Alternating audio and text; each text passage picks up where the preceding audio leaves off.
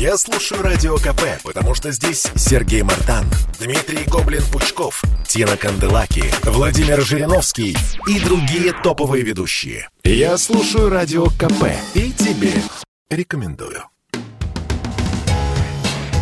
Что будет? Автор рубрики «Главный редактор медиагруппы «Комсомольская правда» Владимир Сунгоркин. Так ли важно для России, чтобы наше население было в 2-3 раза больше, чем сейчас? Надо ли нам э, больше населения или не надо? Традиционное мышление нашего государства заключается в том, что ну, оно традиционно уже лет так тысячу, что чем больше населения, тем мы сильнее.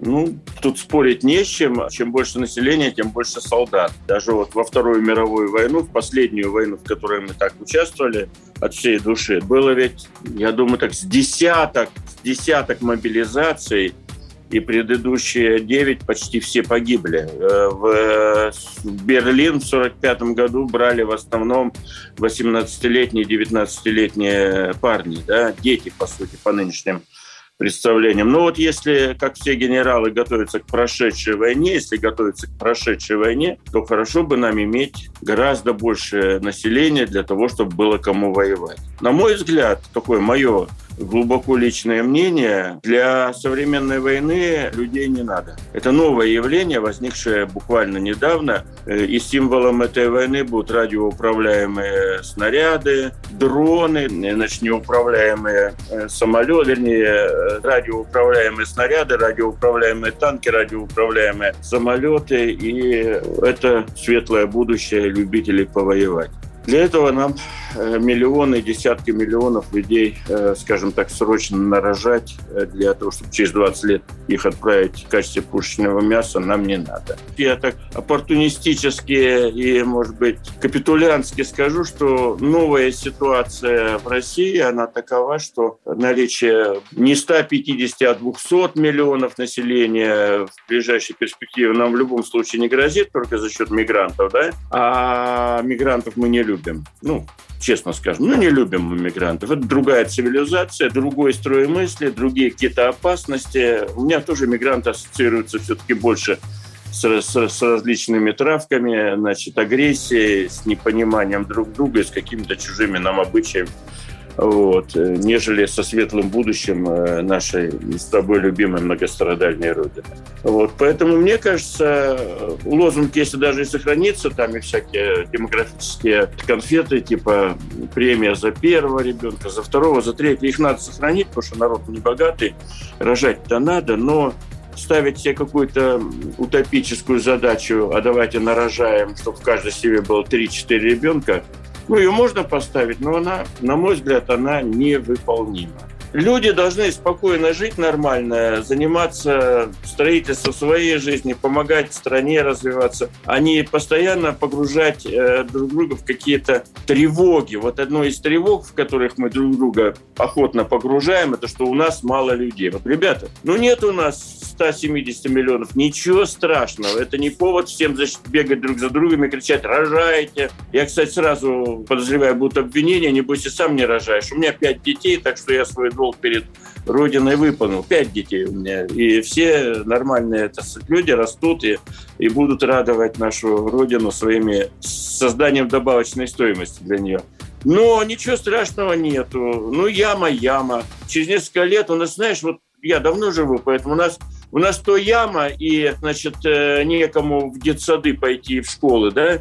Прошло лет пять, и смотришь, снова школы переполнены, и снова в детсад не попасть. Это же э, все эти ямы, они, ямы и ухабы, они все циклические. Но идет некая яма сверхотдаленных последствий Второй мировой войны. Там мы не добираем, условно говоря, там 7 миллионов человек. Для такого плато, чтобы было всегда одинаково у нас. Ничего, через 5 лет это, эта яма сменится абсолютно противоположной ситуации, и мы тогда будем с тревогой говорить, ой, надо создавать новые рабочие места, входит новое поколение, многолюдно, рабочих мест нет и так далее. А на самом деле все это ерунда. Общество, если ему не мешать, да, оно создаст и рабочие места, и избавится от них, когда надо. И, значит, э, детсады построит или наоборот их э, прикроет, когда они лишние.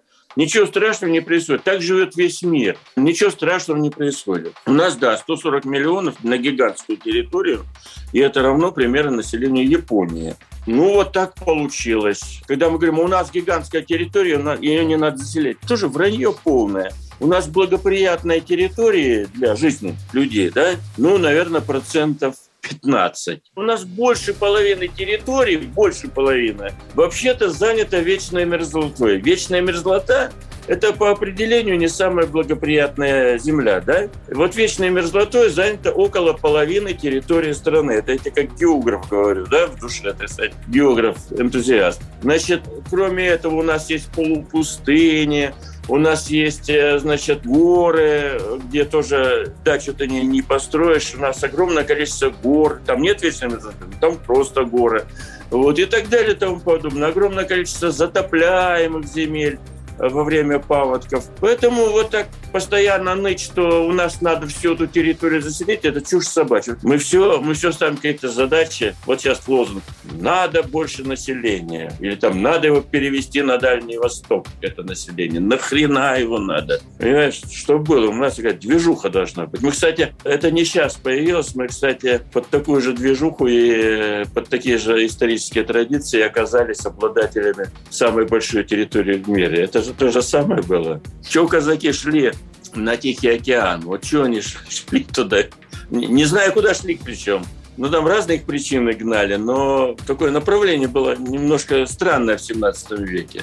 Нам обязательно мало людей у нас почему-то. Зачем должно быть много людей? Сколько есть, все наши. Надо, надо заботиться о сохранении тех, что есть. Мы, кстати, вообще не заботимся о сохранении того, что есть у нас.